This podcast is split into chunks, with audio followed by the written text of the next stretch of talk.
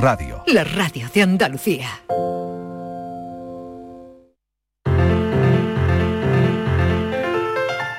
La paranoia de la tarde. Abrimos hora, cinco minutos pasan de las cinco de la tarde y este primer momento de esta nueva hora se lo cedemos a Francis Gómez para su paranoia. ¿Todos listos? ¿Preparados? sí. Venga, Venga, con vamos con ello, aquí. Gómez. ¿Qué Lo- tal? ¿Qué tal? Muy Venga, buenas. vamos. Lo primero que advierto es que os va a hacer a lo mejor falta papel y lápiz. Tenemos, Venga, tenemos. tenemos, lo muy tenemos. bien, muy bien, así me Si aquí gusta. venimos preparadas bien, siempre. Pues sabemos bien. lo que nos espera. Hoy no lo he puesto muy difícil, ¿eh? Venga, a ver, porque llevas unos días luciéndote. ¿eh? Hoy que tengo, tengo ahí algunos que mi mente maquiavélica está diciendo, uy, Vale. Dios mío, cualquier día pues, Venga. me van a quemar vivo. Venga. Bueno, venga, os comento. Teníamos la misma cantidad de, de dinero tú y yo en la mano. Sí. Te di un poco de lo que yo tenía y resulta que ahora tienes 10 euros más que yo. ¿Cuánto dinero teníamos y cuánto te di? Repítelo de A mí nuevo. me sobra el papel y el boli. Ven, ya, repítelo Y de te, y te falta dinero, claro, eso es lo que Venga. pasa siempre. Sí, me Venga, falta, me falta. Repítelo Bueno, dinero. bueno, tú y yo teníamos la misma cantidad de dinero. Te di un poco del dinero que yo tenía y resulta que ahora tienes 10 euros más que yo. ¿Cuánto dinero teníamos y cuánto te di? A ver, Inmaculada. Pues te di, le ¿Qué daría es 10 la- euros. Un poco de dinero, Ah. yo te di 10. Pues te- le, le ha dado 10. 10. Sí, Pues yo, Pero es que tú has dicho que tienes los dos iguales, ¿no? Claro, al lo principio tenemos los dos iguales de dinero. Po- Eh. ah, bueno, ¿Y pues si, si yo te doy los 10 y tú no tenías nada, yo me quedo sin nada, tenemos los dos iguales. Eh, no, teníamos la, No. la misma No, cantidad de dinero. Si te doy tenía 10, ya tenía yo 10. Ajá. Claro. Cuidado. A ver, No sé. venga. Pues Ahí, ahí. Tenemos- ¿Nada? no. Venga, Marilo, pero No. ¿alguna no, pista? difícil. Marilo, ¿Alguna pero esto es Venga, muy difícil. Sí, Bueno. la verdad es que sí. Hombre, Venga. yo prefiero seguir hablando del carro de la compra, que más Voy- sencillo. A ver, a ver. Voy a dar una pista. No es, no es mucha Todo tiene que tener su espacio. No es mucha todo. cantidad, no es mucha Venga, a cantidad. ver. No, voy a dar una pista. Venga. Es menos de 50 euros. Menos, yo me he quedado como estaba. Y Bueno, a ver si los oyentes son capaces de adivinarlo o de hacer a lo mejor, no sé, alguna cuenta que les lleve al resultado, ¿no? Claro. Es una cuenta fácil, ¿no? Bueno, sí, una vez que ya la sabes, por supuesto que es fácil, pero sí, no, no, no, no es muy difícil. He dado una cifra así para que no vayáis demasiado arriba, porque Venga. no teníamos ni 200 ni 300, ya es una cosita, una cosita ligera. Una cosita Es ligera. Normal, de llevar en el bolsillo un día que tienes dinerito. Venga, pues para nada, pues vemos todo esto enseguida, eh, si algún oyente nos saca de, de dudas. Vamos Mil gracias. Nos saca de este embrollo. Exactamente. Venga, hasta ahora. Hasta luego. Mano de santo limpia la ropa, mano de santo limpiar salón, mano de santo y en la cocina, en el coche, en el watercloak, mano de santo para el hotel, mano de santo para el taller, mano de santo te cuida, mano de santo te alegra la vida, mano de santo, mano de santo, ponte a bailar y no limpies tanto, mano de santo, mano de santo, ponte a bailar y no limpies tanto. Vuelven los compadres y vuelven con El Mundo es Vuestro. Apiádate de mí, cojones, y me llama, me escribe o algo. Cayetana me puso un ultimátum. O tu compadre o yo. Konnichiwa. No, es mi hija. Estreno en cines el 18 de marzo. ¿Te lo vas a perder? La Euroferia es una idea mía. En Canal Sur Radio, por tu salud, responde siempre a tus dudas. Hoy en el programa uno de los problemas de salud más frecuentes en la consulta, el dolor de cabeza, las migrañas, cefaleas. Hay nuevas estrategias y medicamentos para abordarlas y contaremos con la colaboración de la Sociedad Española de Neurología y con la presencia en directo de la doctora González Zoria. Envíanos tus consultas desde ya en una nota de voz al 616-135-135. 616-135-135. Por tu salud, de lunes a viernes, desde las 6 de la tarde con Enrique Jesús Moreno. Súmate a Canal Sur Radio, la radio de Andalucía. La tarde de Canal Sur Radio con Mariló Maldonado.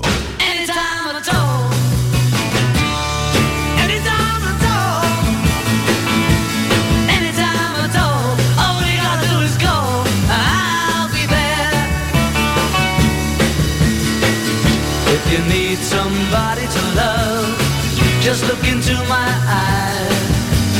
I'll be there to make you feel right. If you you're feeling sorry and sad, I'd really sympathize. Don't you be sad, just call me tonight.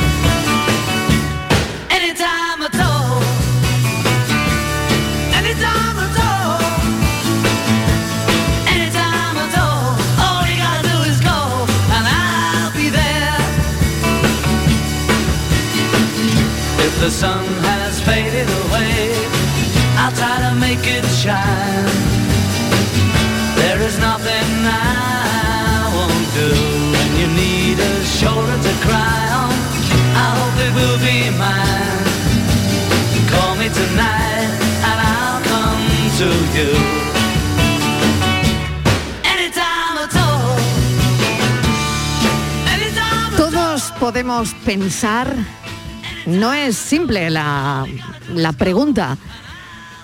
Hay creencias que impulsan a, a pensar, a crear que cualquier persona, a cualquier edad, tiene capacidad de poner atención en, en su mundo interno, poniéndole a ese mundo interno un poquito de luz.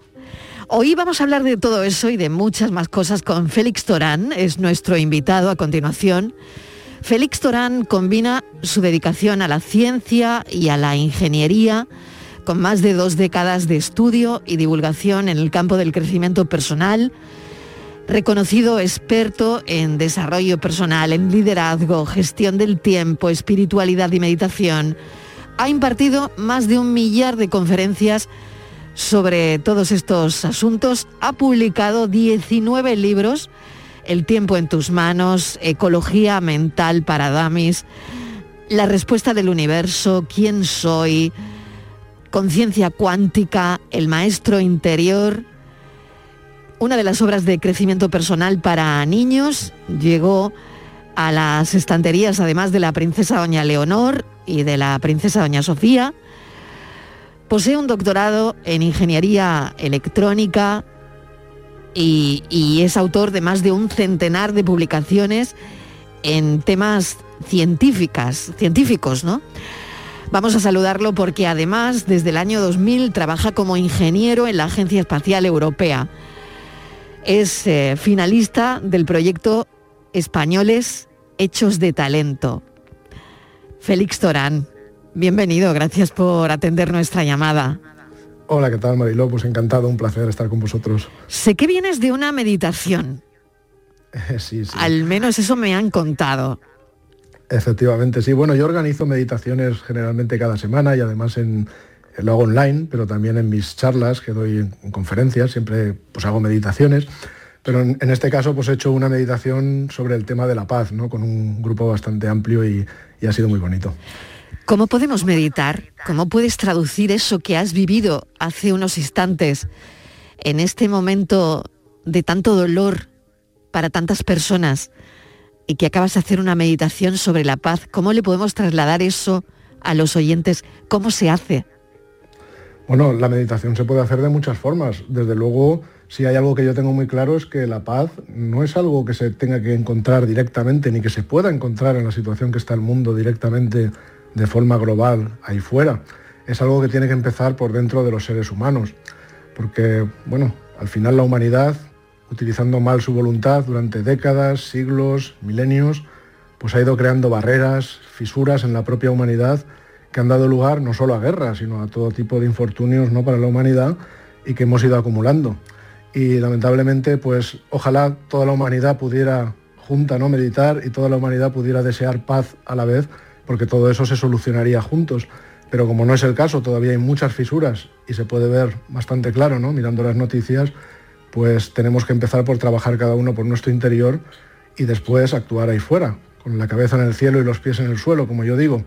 Y por supuesto la paz no la puedes buscar directamente ahí fuera, la tienes que encontrar en tu interior. Y después se cumple aquel viejo adagio de como es dentro, es fuera. La paz con la que conectas en tu interior se refleja fuera. Ahora, si me permites, yo te diría que la paz no es una condición nueva que haya que crear. La paz es algo que corresponde por derecho al ser humano. Es una condición totalmente natural, de la que nos hemos separado hemos creado mil muros y mil fisuras dentro de nosotros, que se han traducido en fisuras en la humanidad. Así que no se trata de crear algo nuevo que no hubiera, se trata de reconectar con algo que ya tenemos dentro. Y la forma de trabajar en eso, desde luego, es la meditación. Como siempre digo, cada vez que una persona en el mundo medita, el mundo se salva un poco más.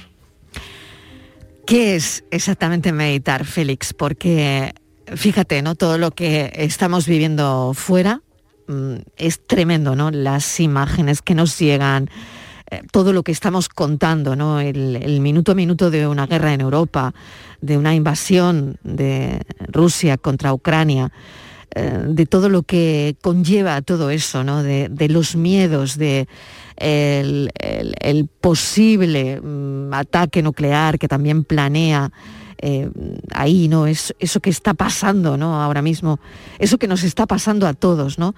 Y a algunos en, peor medida, ¿no? Que, que a otros, ¿no? ¿Qué es meditar en, en un mundo así? ¿Qué es pararse? ¿Qué es detenerse? ¿Cómo, cómo se puede hacer?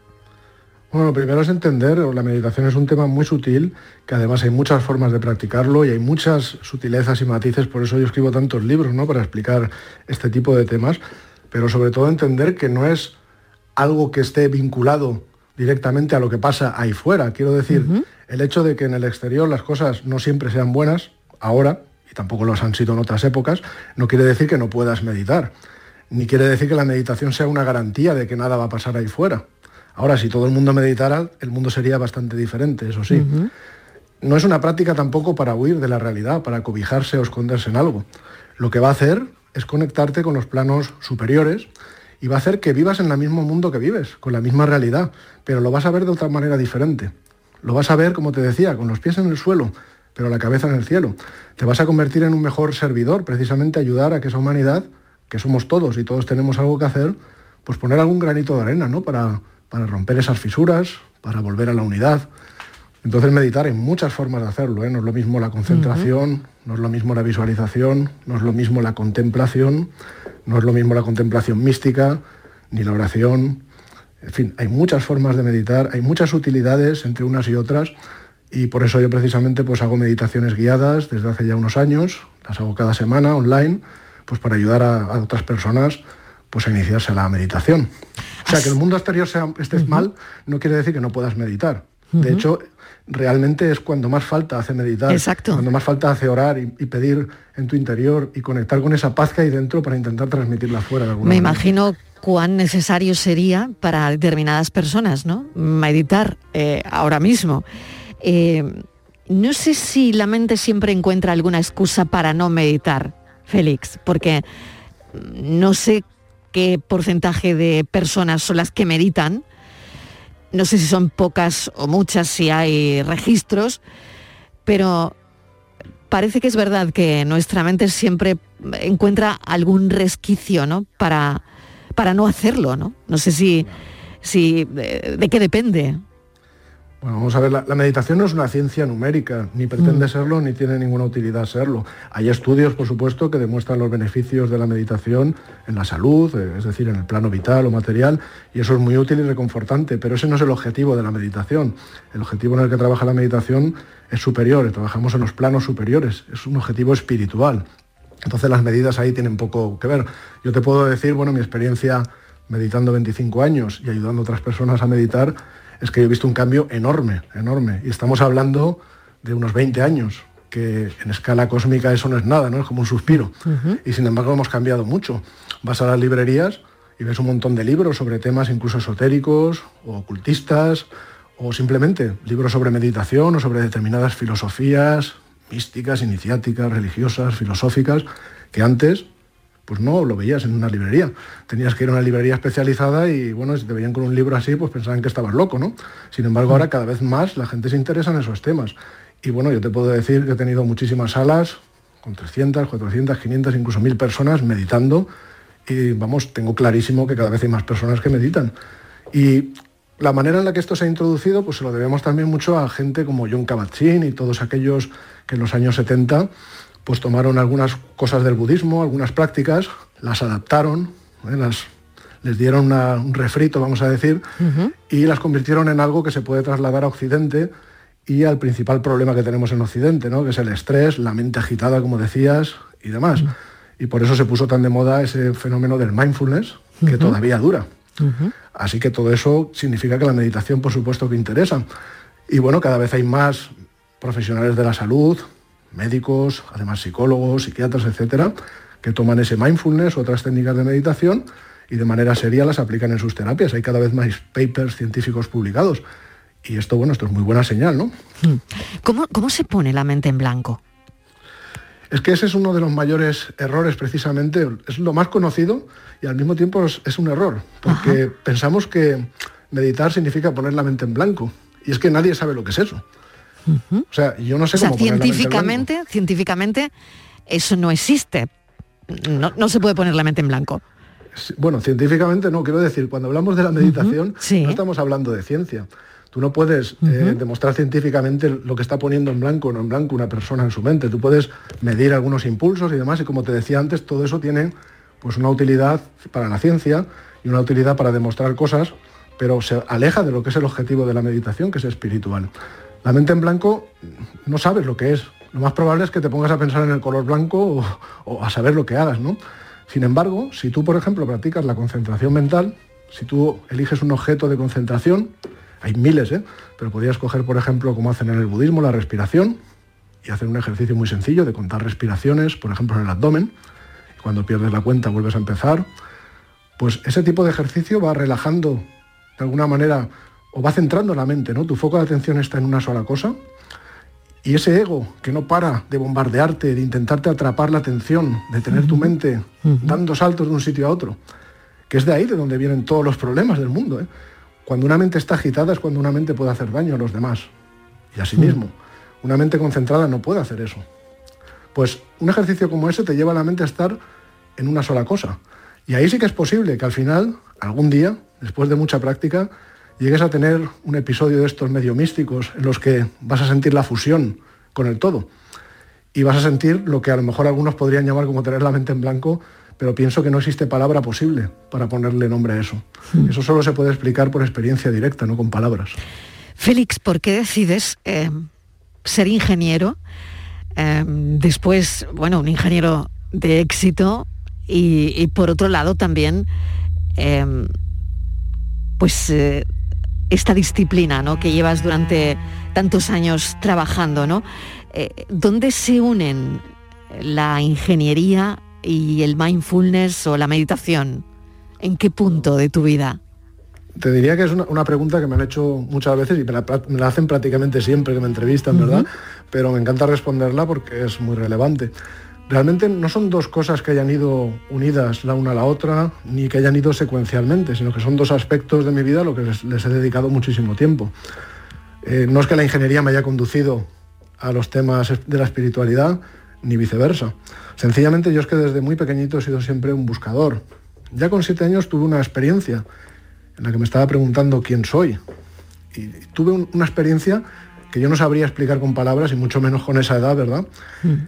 De, de decir, bueno, yo soy algo más que un cuerpo físico, soy algo más que una mente, más, algo más que pensamientos. De alguna forma soy el que piensa. Bueno, eso te lo digo ahora porque lo puedo, lo puedo explicar después de tantos años, ¿no? Dándole vueltas. Pero en ese momento yo solamente tenía la experiencia directa. Sin embargo, a mí eso me motivó a buscar. Y sí, dediqué toda mi vida a buscar, hasta el momento presente. Y empecé, por supuesto, con la ciencia, que es para mí una pasión y es un aspecto de mi vida que, bueno, que lo mantengo, por supuesto, separado del aspecto espiritual, porque son dos, dos terrenos diferentes. Yo no intento hacer mezclas. Si acaso acercar, pero jamás mezclar, ¿no? Lo que pasa es que, claro, con la ciencia llegué a ver muchas respuestas en el plano material a todas mis preguntas, pero no todas las respuestas. Había respuestas que era necesario ir más allá de la materia. Había que mirar más en el, en el plano filosófico o en el plano espiritual. Y eso me llevó pues, a investigar en todos estos temas, a practicar. Por supuesto me tuve que encontrar con la meditación, con las leyes espirituales.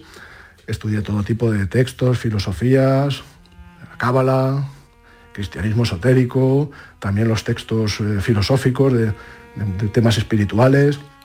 Y bueno, muchísimas disciplinas pues, que he ido yo estudiando como parte de mi propio crecimiento durante muchos años y practicando. Y lo que he hecho es intentar pues, saber más y más para compartir más y más.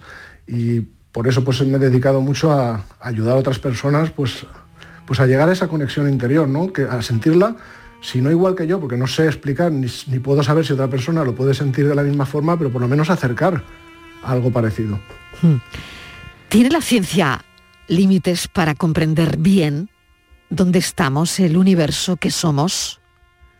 Bueno, la, la ciencia desde luego ha llegado a una comprensión que bueno, es digno de, de elogio, ¿no? Lo que, lo que hemos llegado a saber y además mm, de manera teórica, ¿eh? pero luego de manera práctica, lo que se ha llegado a saber, a probar, los avances que hemos hecho a nivel de descubrimientos y luego, bueno, los ingenieros, ¿eh? lo, que, lo que hacemos también de tomar esos avances y convertirlos en tecnologías que cuando se hace bien ayudan a la humanidad, ¿no? Ahora, la ciencia se centra en el plano material.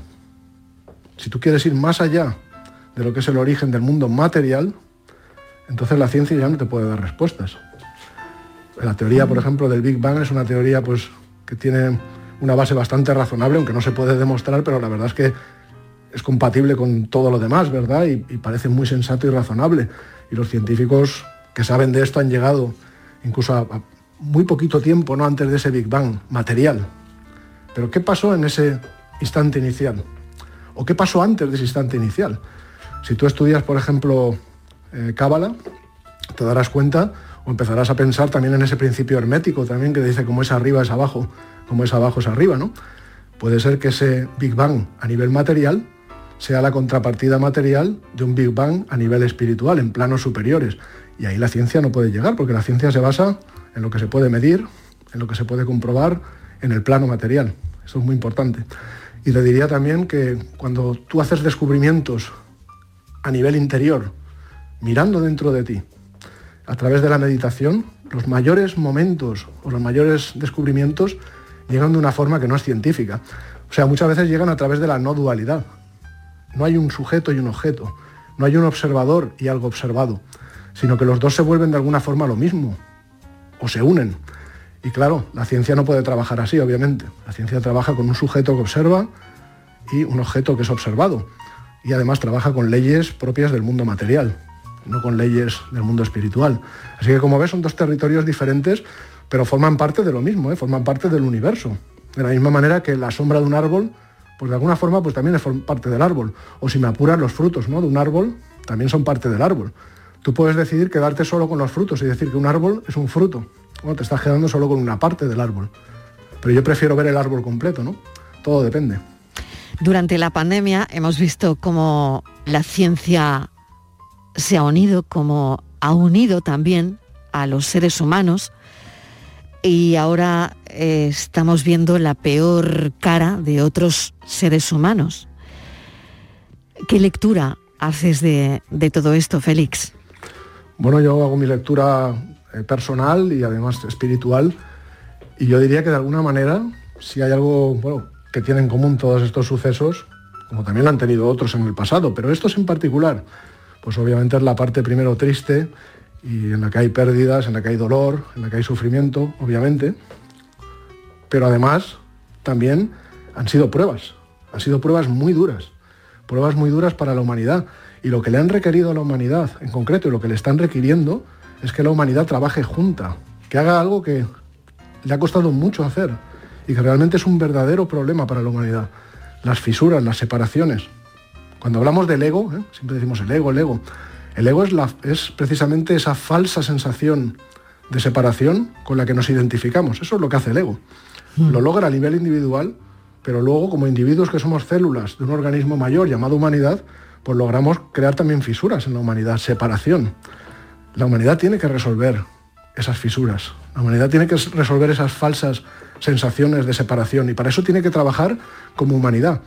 Si yo me siento parte de la humanidad y me siento uno con ella, yo sería incapaz de hacerle daño a mi prójimo. Pero si tú miras ahí fuera ves que la situación no es esa. Así que tienes la prueba clarísima, y eso sí que es científico, de que obviamente la humanidad está llena de fisuras, es más que claro. Para resolver esas fisuras lo que tenemos que hacer es trabajar juntos, como uno, sintiéndonos todos parte de la humanidad. Los problemas de la humanidad son problemas de todos y todos tenemos algo que hacer. Y debemos empezar por nuestro interior y luego también actuar ahí fuera. Y bueno, obviamente pues todo eso nos afecta en conjunto y creo que estas pruebas que estamos superando, tan duras, nos están llevando también hacia eso, ¿no? De alguna manera hacia casi obligarnos a trabajar juntos, a funcionar como uno. De niño he leído que, que jugabas ante muy pequeño, ¿eh? a diseñar robots. A, a los 10 años ya programabas ordenadores en varios lenguajes, 10 años, incluso en ensamblador. Te apasionaba crear tus propios juegos. eh, le pediste a los magos de Oriente un libro sobre inteligencia artificial.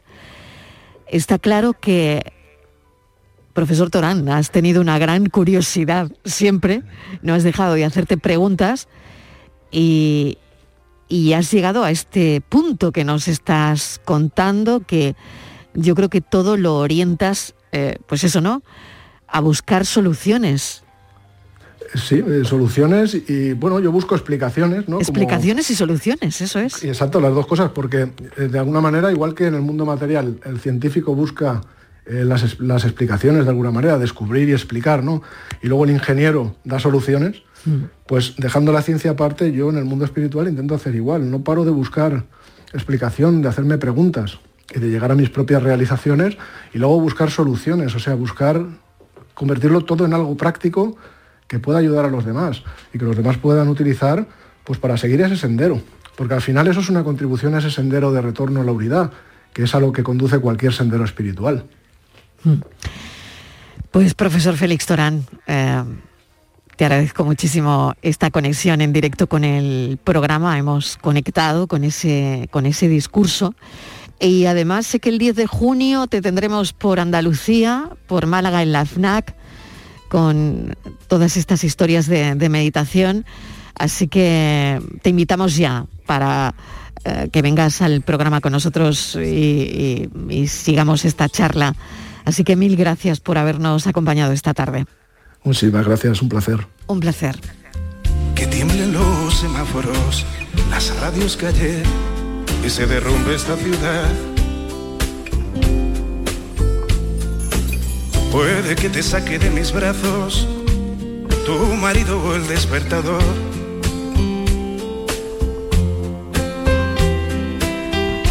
Que te interrumpa el desayuno, el vuelo de un B-52. Puede que todo siga igual. También puede que no sea así. Y encuentres el mercurio de mi voz empapando tu contestador y florezcan los olivos en el valle de Hebrón. Puede que te queme el hielo o la luz del televisor.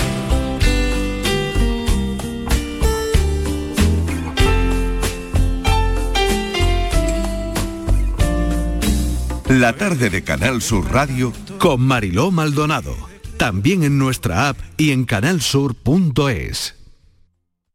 Sevilla. Canal Sur Radio. Bienvenidos a Sacaba. Mil metros de electrodomésticos con primeras marcas. Grupos Whirlpool, Bosch y Electrolux. Gran oferta. Microondas Whirlpool de 25 litros con grill de 900 vatios en acero inoxidable. Antes 179 euros. Llévatelo ahora por solo 79 euros. Y solo hasta fin de existencias. Solo tú y Sacaba. Tu tienda de electrodomésticos en el Polígono Store en calle nivel 23. Sacaba. Vente a Dimarsa, ponte en mis manos y dile chao, dile chao, dile chao, chao, chao, empieza ya tu autoconsumo, nuestro petróleo es el sol. Leques fotovoltaicas Dimarsa y despreocúpate de la factura de la luz. Dimarsa.es. ¿A tu Mercedes le toca pasar la ITV? Evita cualquier sorpresa. Acércate a Concesur Dos Hermanas y le realizamos un chequeo pre-ITV totalmente gratis. Y si necesita reparación, en Concesur Dos Hermanas te lo ponemos más fácil. Infórmate en grupoconcesur.es o en el teléfono 955-634-400 marcando la opción de cita previa. Te esperamos en Concesur Dos Hermanas. Te levantas del sofá y coges la bici, paras a por un refresco, reciclas la lata en el contenedor amarillo y esa lata se transforma en una llanta de la bici de alguien que se toma un refresco, recicla la lata y esa lata se transforma en una llanta de la bici de alguien que se toma un refresco. Cuando reciclas, formas parte de un mundo que no deja de girar. Recicla más,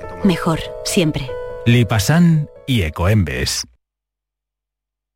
Con Social Energy, di no a la subida de la luz y ahorra hasta un 70% en tu factura con nuestras soluciones fotovoltaicas. Aprovecha las subvenciones de Andalucía y pide cita al 955 44 11 11 o en socialenergy.es. Solo primeras marcas y hasta 25 años de garantía. La revolución solar es Social Energy.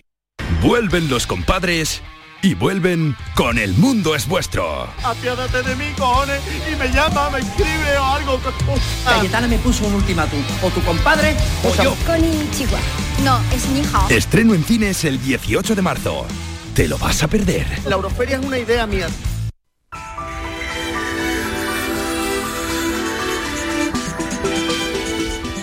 Hay una noticia que acabamos de conocer que nos acaba de llegar a la redacción. Hace un par de meses dimos una información eh, relativa al trasplante de corazón de un hombre eh, operado. eh, pues ese trasplante de corazón era de un cerdo. Bueno, dos meses después de la operación, el hombre ha fallecido. Es una noticia triste, la verdad, porque él fue la primera persona en recibir ese trasplante de corazón de un cerdo y murió el martes. Em, esta es la información. Lo han confirmado eh, el Centro Médico de la Universidad de Maryland en Estados Unidos, donde se le practicó el trasplante. Este hombre tenía 57 años, tenía una enfermedad cardíaca terminal. Lo operaron el 7 de enero en el Centro Médico de Maryland y se convirtió en la primera persona en recibir un corazón de cerdo genéticamente modificado. Bueno, pues desgraciadamente ha fallecido.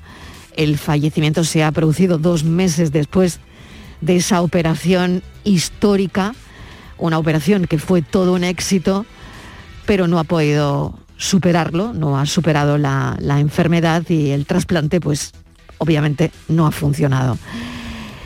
Así que bueno, le damos paso a Enrique Jesús Moreno con esta noticia, que no es muy buena noticia, pero que seguro que ya se está manejando también en la redacción de Por tu Salud. ¿Qué tal, Enrique? Hola, buenas tardes, Mariló. Bueno, te quiero recordarle a los Claro. oyentes al hilo de todo esto que los especialistas españoles dijeron que esa situación en nuestro país Exacto. jamás se hubiera producido por Claro. los eh, protocolos que existen y demás, ¿no? En fin, lamentamos este mm, acontecimiento, la muerte de esta persona.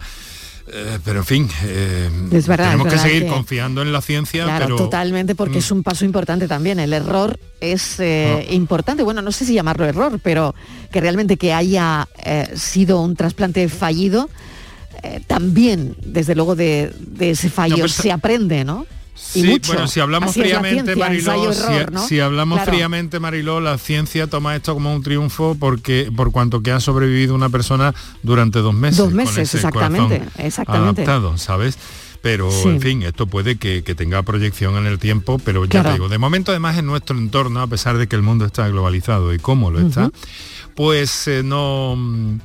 mm, Estas cosas no se harían aquí de momento. Hay hay otra, otra, sí, porque es verdad, lo otras hablamos. No, iniciativas. no sí, cumplía los protocolos claro. ni los requisitos para, Claro, claro. para este tipo de trasplante y nos lo Mm. dijeron, ¿no? Lo Hay escuchamos en tu otras- programa también, ¿no? es, A los expertos. Bueno, vamos con hoy. Sí, hoy estoy preocupado. La verdad es que aquí estaba Mm. pensando que la, la peor enfermedad que tenemos en nuestra cultura es la guerra, desde luego, ¿no? Sin duda.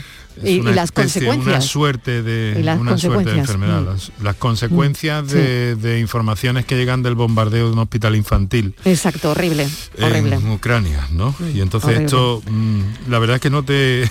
No, no, no, no, No- nos no deja te todos. mucho con el estamos humano. en shock, Enrique, Sí, es verdad, sí, es verdad que estamos todos, incluso cuando, cuando lo estamos contando, Mm. es que casi no puedes creértelo. Eh, entonces, Y en realidad ahí, ¿no? lo peor de todo también, Mariló, ¿sabes qué? Que esto mm, no ha dejado de ocurrir en el mundo. Mm. Es ahora que estamos percibiendo, como dice Jordi Evole, cosas muy cercanas, eh, cosas de personas que son como nosotros, que viven mm, de una forma muy similar a nosotros y que de pronto se han visto eh, afectadas, perjudicadas, destrozadas por estos acontecimientos, ¿sabes? Y entonces eso parece que nos lo pone más cerca todavía. Por no hablar de las repercusiones, del precio de la gasolina, del racionamiento ya que existe en el ámbito de, de los aceites de girasol, que ya he podido comprobar, Mm. y en fin, de tantas y tantas otras cosas y consecuencias. Muy bien, pues eh, vamos con él. Mm, Sí, son cosas, son cosas que producen dolor de cabeza de alguna forma. Hoy vamos Mucho, a hablar del mucho. dolor de cabeza, de la migraña, Marilo. Vamos a hacerlo con eh, pues bueno, nuestra neuróloga de cabecera, que en este caso sí lo digo con, con todas las letras, a pesar de que eso de médico de cabecera o especialista de cabecera, Mm. a mí no nunca me ha gustado, pero sí por el hecho de que estamos hablando, de que vamos a hablar de migrañas, de cefaleas y lo vamos a hacer con la coordinadora del Plan Andaluz de Cefaleas, que es la doctora Carmen González Oria. Trabaja en, el Hospital Virgen del Rocío, en el grupo de cefaleas de la Sociedad Andaluza de Neurología y toda una autoridad en esta materia, quien hemos convocado para eh, resolver todas las dudas que al respecto puedan tener nuestros oyentes y que nos explique eh, todo lo que tengamos que saber sobre las migrañas y cómo solucionarlas, porque también es cierto que en los últimos tiempos ha habido muchos avances en tratamientos, en el abordaje, en las medicaciones, y todo esto lo vamos a poner aquí hoy en, en antena Muy bien. para... Eso, es que no me olvido de lo otro, ¿sabes? Sí, lo sé, lo sé, lo sé que estamos ahí con... Se me hace un nudo en la garganta. Sí, lo sé. Bueno, Bueno, pues Oye, un besito venga, y, nos escuchamos. y nos Un beso. escuchamos la Venga. migraña hoy con todas las llamadas en el programa Por tu Salud. Enrique, gracias, Hasta un luego, beso. Hasta ahora. hasta En Canal Sur Radio te esperamos por la noche. En la noche de Canal Sur Radio con Rafa Cremades. Con las mejores sorpresas, la música, diversión y todo lo que ya sabes que tiene este gran club convertido en un programa de radio. La noche de Canal Sur Radio con Rafa Cremades. De lunes a jueves, pasada la medianoche. Quédate en Canal Sur Radio, la radio de Andalucía.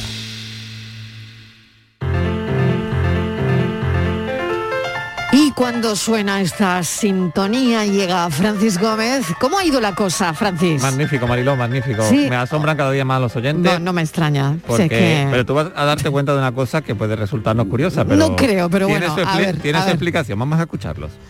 Hola, buenas tardes, Ricardo de Granada. La paranoia de hoy, bueno, puede tener varias soluciones. Yo creo que tiene. ca- cada, múltiplo de, de- o sea, múltiplo, cantidad que termine en 5.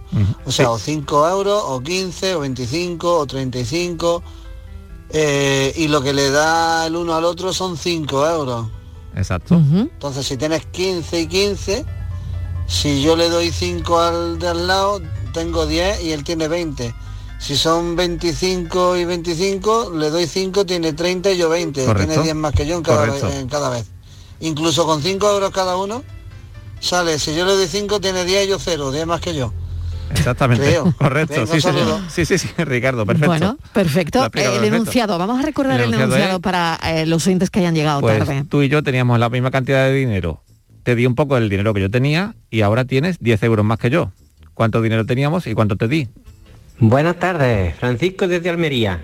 Hola Francisco. Pues yo creo que esta es muy parecida o prima hermana de la que ya pusisteis las otras tardes, de que si la mitad Parecida, cuánto tenía pero- para saber la mitad o el doble, ahí. pues esta es muy parecida. Yo creo que son 15 euros lo que tiene cada uno. Y claro, el otro le presta 5 eurillos para ir a tomarse una cervecita con su tapa, lo cual quiere decir que ya tiene 10 euros más que él. El uno tiene 20 y el otro se queda con 10. Pues muy bien. Venga, un saludo y cafelito y besos. Un saludo. Pues teníamos 35 euros cada uno. Tú le das 5 euros a la otra persona, la otra persona tiene 40 y tú tienes 30, ya tienes 10 euros más que tú. Exactamente, bueno, pero ¿cómo? Buenas tardes, Ana Belén desde Irlanda. Pues creo que ya lo he adivinado. Teníamos los dos 5 euros. Yo te doy mis 5, ya tú tienes 10 y yo nada.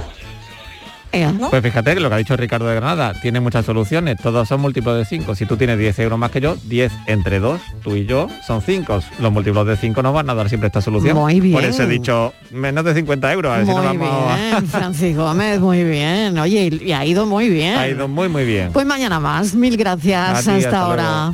La tarde de Canal Sur Radio con Mariló Maldonado.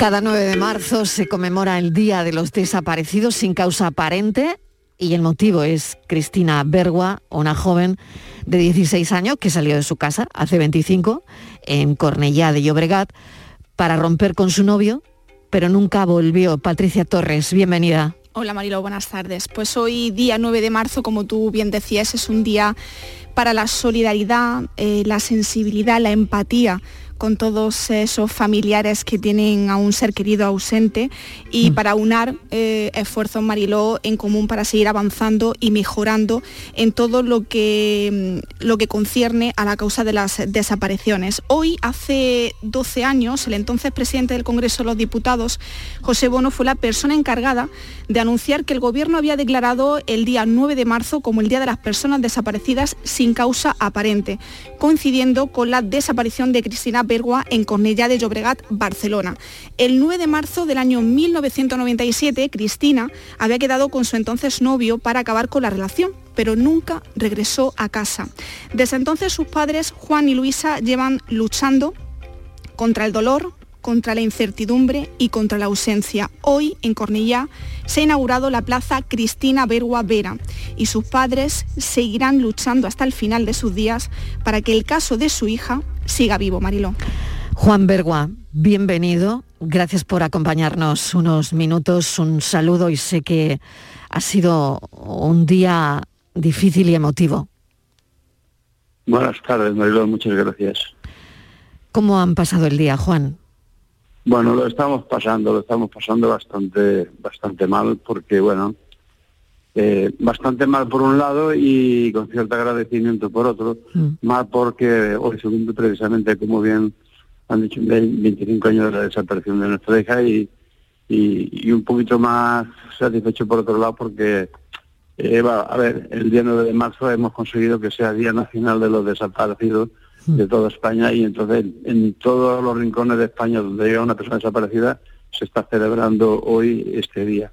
Y aparte de esto, bueno, pues aquí lo que es el gobierno de Cataluña esta mañana nos han invitado también a un acto que se ha hecho eh, con motivo del 9 de marzo también eh, para la celebración del 25 aniversario de la desaparición de Cristina. Pues es un día, desde luego es un día señalado en el, en el calendario, está claro.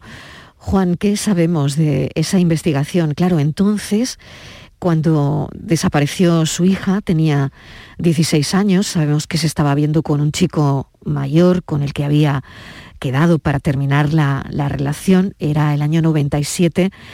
Claro, los móviles empezaban a llegar, pero eh, solo había teléfonos fijos, ¿no? Em, y claro, ahí me imagino que no sé si se complica parte de la investigación. A ver, no, no, porque aparte de que mm, había, los teléfonos fijos y las típicas cabinas que había, hmm. eh, nosotros en, casa teníamos por costumbre de, tanto a mi hija como a mi hijo de que a las 10 de la noche tenía que regresar. Hmm. Y si algún día se retrasaba, ¿qué lo solían hacer? Pues llamaban por teléfono desde casa de su amiga, desde casa de una cabina, de donde fuera, cogían y llamaban por teléfono y que voy a llegar una hora más tarde o que llegaré 40 minutos más tarde. Hmm. La noche la noche anterior de esa mi hija, pues se quedó, dejó una nota en el recibido de casa diciendo que se quedaba a cenar y a ver una película en casa de una amiga. Y dejó el número de teléfono de, la casa de su amiga. Y cuando llegamos, mi mujer la llamó, y le dijo que si cuando termina la película, pues que iremos a buscarla. Y ella dijo, no, no, que ya me voy sola porque como estoy aquí cerquita, pues ir sola a una menos 20, ¿no? Y, bueno, en el tema de, la investigación eh, se ha trabajado muchísimo, muchísimo, muchísimo. Soy consciente de que los dos años que la Policía Nacional tuvo el caso de Cristina, luego lo cogieron los mozos de escuadra, eh, tanto por un lado como por otro han hecho un, trabajo extraordinario que, vamos, que se merece todo nuestro agradecimiento porque eh, no han dejado de buscar ni, ni están dejando de buscar. Lo único que pasa es que, claro, pasan muchos años y las desapariciones de larga duración cada vez son más difíciles de, poder conseguir eh, encontrar un hilo conductor de donde poder tirar para, para seguir con la investigación, ¿me entiendes? Entonces es mm. un poco complejo, pero en estos 25 años tan solamente te puedo decir que ha habido una pista y tampoco creo que fuera muy fiable, que era a los cuatro meses de desaparecer Cristina, que la Policía Nacional recibió una carta anónima diciendo busquen el cuerpo de Cristina los contenedores de basura. Claro, todos estos contenedores van a los basureros, lo llevan al vertedero y nuestra pena es que desde que se recibe la carta hasta que suben al vertedero transcurren 11 meses. Y, y ahí, pues, entre otras cosas, pues empezamos una batalla, mi mujer y yo, que no estábamos de acuerdo en que tuviera que tardar tantísimos meses en subir al vertedero, porque claro, ahí se seguían depositando basura. Y a base de mucha lucha, mucha lucha, mucha lucha, conseguimos que volvieran a trabajar otra mes sin éxito ninguno, pero bueno, pero lo confortable dentro de mi desgracia es que mm, toda esa movida que hicimos no sirvió para mí, pero sí sirvió para que cuando el caso Marta del Castillo, en vez de, de esperar 11 meses, fueron directamente del río al vertedero y no tuvieron que esperar 11 meses como tuvieron Claro. que esperar en el caso de mi hija. La importancia, la importancia que, que ha y- tenido y- la, la y lucha de estos padres. sí. Mm. Y lo importante es que en el caso nuestro también, buscando a mi hija en el vertedero había ocho personas y en el caso de Marta Castillo había 240. Eso quiere decir que la cosa estaba empezando a funcionar un poquito, ¿no? Que la cosa, eh, o sea, que habíamos sido escuchados y que la cosa empezaba a funcionar. Muy lentamente, pero bueno, se van consiguiendo cositas. Patri. Juan, buenas tardes. Encantada de Hola. saludarle de nuevo. Eh, fíjate, Mariló, él nos contaba toda la lucha ¿no? durante todos estos 25 años y pese a ese dolor que viven, ese- esa incertidumbre constante, eh, ellos canalizaron toda su energía creando en el año 1998 junto al padre de June Valls, una adolescente desaparecida que apareció muerta después, la primera asociación de desaparecidos que hubo en España, Intersos.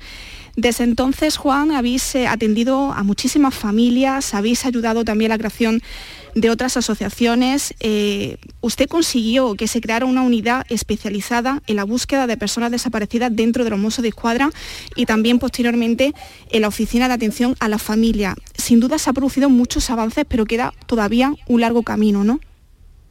Pues sí, queda un, un largo camino. Yo tú recuerda que el, el viernes estuvimos en el Senado por la mañana y, y luego por la tarde nos fuimos a, a otro a otro a otro sitio, a una sala de actos que se teníamos que hacer unas conferencias, unas reuniones y vino una portavoz del Centro Nacional de Desaparecidos que trajo una noticia buena en principio, sí, para para un para, para un programa, un proyecto de cuatro años.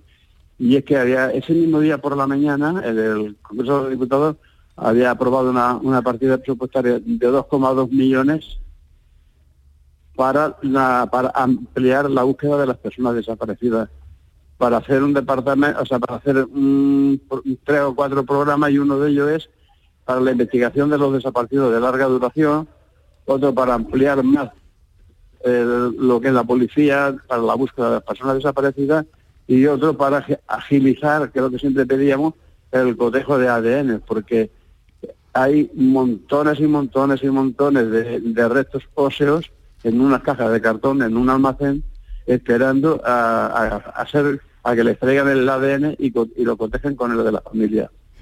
Y bueno, son logros que, que digo, van muy despacio, pero que se van, se van consiguiendo.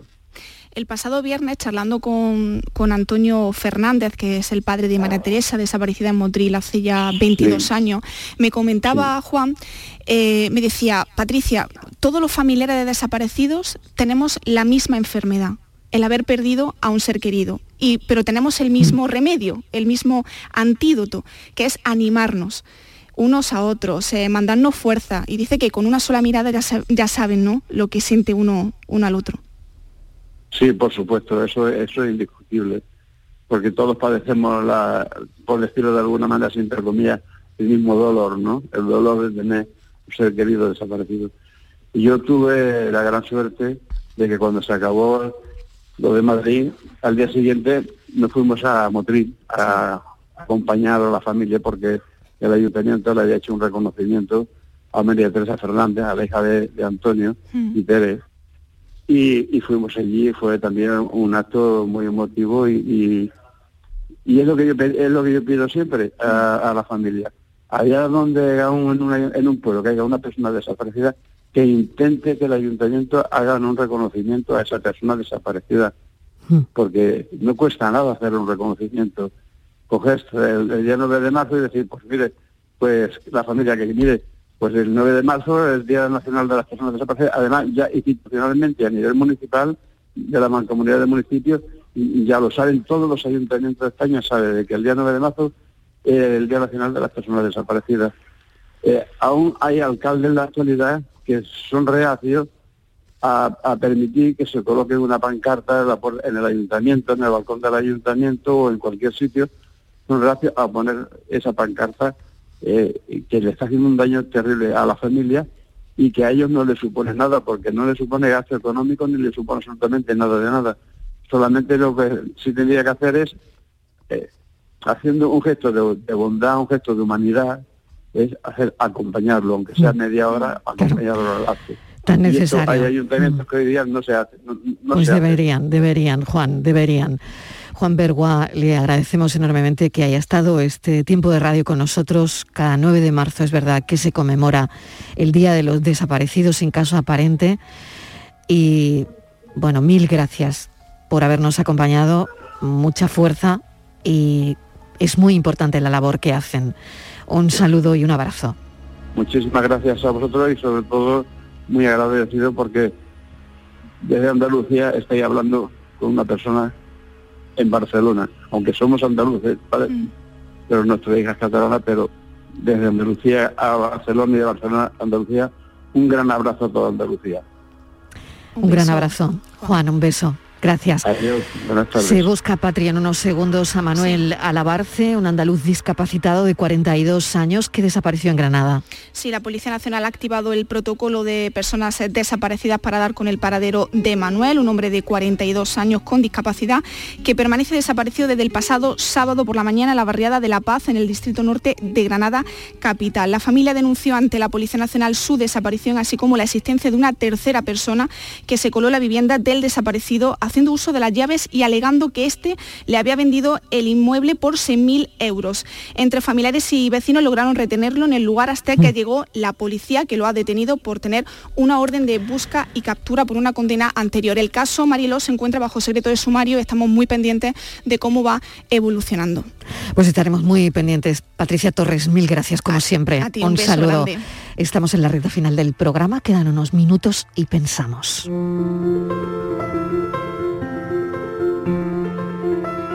Sigo en Buenos Aires, donde los últimos días del verano austral están por dar paso al otoño mientras en la otra mitad del mundo espera una eterna primavera.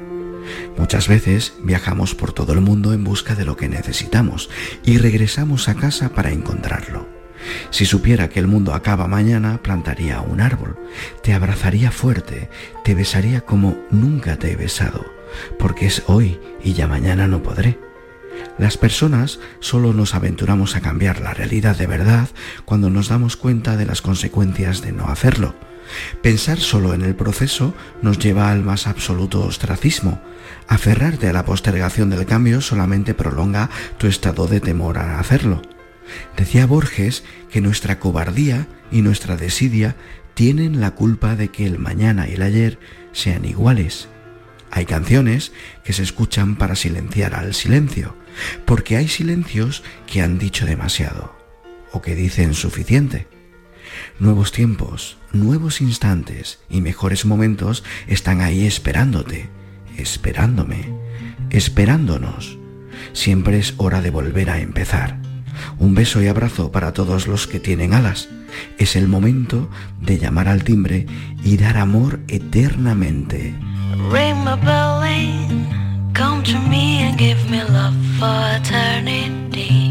Un pensamiento más pacifista imposible, un pensador andaluz en Buenos Aires, Daniel Ortiz en Trambasaguas. Y yo también me voy pensando que qué triste es lo que mi generación está descubriendo, ¿no? Hemos descubierto que a punta de pistola y de misil hay quienes están poniendo verdaderamente las democracias en peligro y pueblos que resisten al tirano. No vienen buenos tiempos para la libertad con la que hemos crecido. Qué pena. Gracias por estar ahí. Mañana a partir de las 3 en punto de la tarde volveremos a contarles la vida. Un beso enorme.